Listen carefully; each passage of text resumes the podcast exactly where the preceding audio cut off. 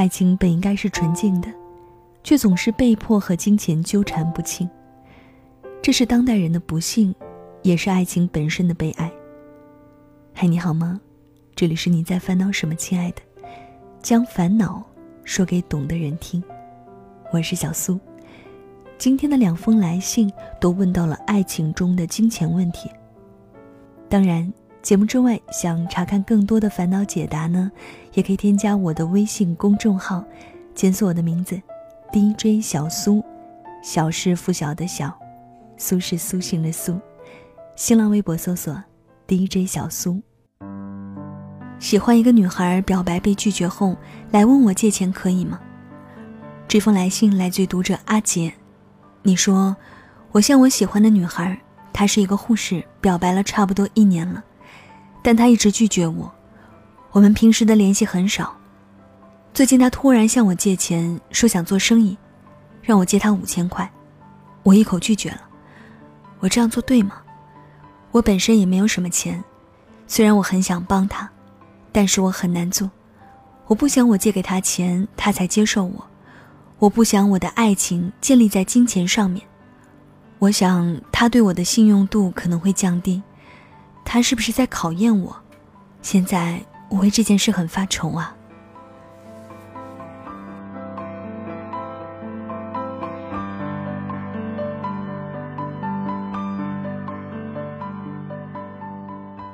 刚才这封来信来自于读者阿杰，这个问题的标题呢，真的是有点考验阅读能力。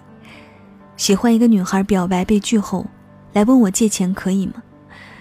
你这种患得患失的犯贱心情呢，我很理解。这个世界上太多人的烦恼都是因为自以为自己的付出是不求回报的。没有哪一种付出是不要求回报的，不是感情，就是金钱；不是金钱，就是身体；不是身体，就是不爱。做慈善来着，慈善的回报是高境界的精神愉悦和升华。很明显，你就是个普通人，付出没回报的事情你不想干，何况你又说自己没钱。最适合你的建议呢，就是多去赚点钱，这样你才有钱可借，才能冒险尝试。金钱关系和情感关系是有界限的，借了以后不打算要回来的。可以不打借条，你按自己的心意，借了之后别指望对方还。如果是借了还要对方还，那么一定要当面打借条，这样你发现没结果，还是可以去讨回来的。打借条让对方也很明确，这不是利用你的喜欢以后可以赖账，充其量呢，就是借钱周转。所以遇到事情的时候，我们应该学会理性的分析，而不是一味的。感性抱怨，希望可以帮到你。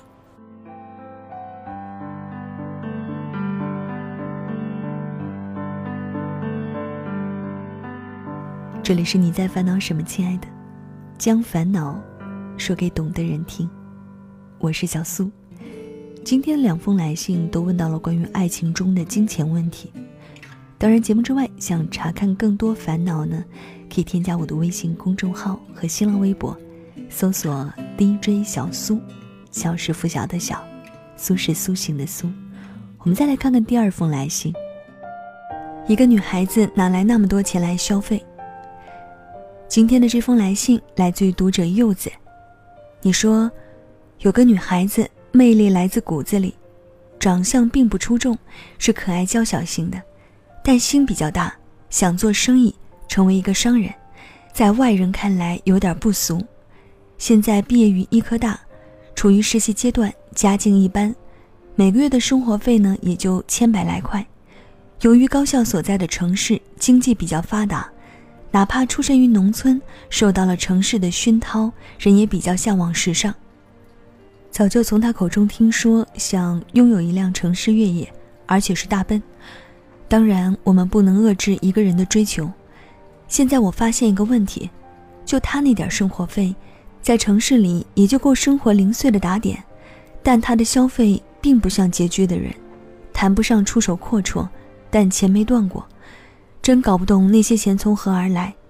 大家都是处事比较深的人，见识比较广，望大家纵观分析一下。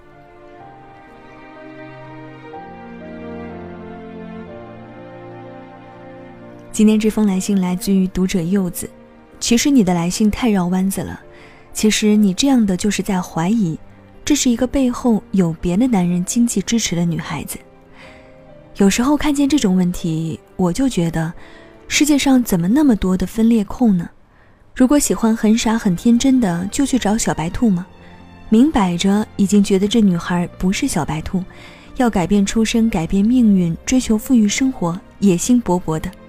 你还要装纯问这种问题，这种魅力复杂女，你琢磨那么多就是馋了，又不敢下口。直接说吧，一个女孩子哪来那么多钱消费，关你屁事儿呢？你需要考虑的是，你有没有本事跟这种女孩厮混？你是不是她人生中的过路站？你想不想成为终点站？不要幻想让人家平白无故的做你的小白兔，因为这样的女孩。只在他认为值得的人面前当小白兔啊！我冷漠是不想被看出，太容易被感动触及。我比较喜欢现在的自己，不太想回到过去。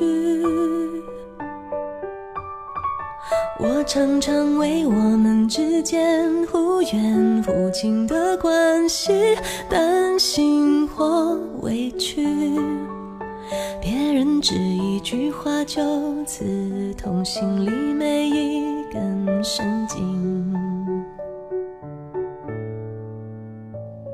你的孤单是座城堡，让人敬仰，却处处防御。你的温柔那么缓慢，小心翼翼，脆弱又安静。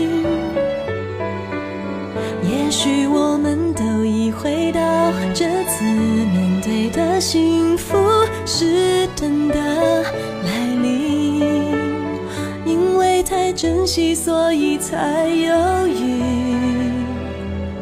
忘了先把彼此抱紧。我不是流言，不能猜测你疯狂的游戏需要谁准许？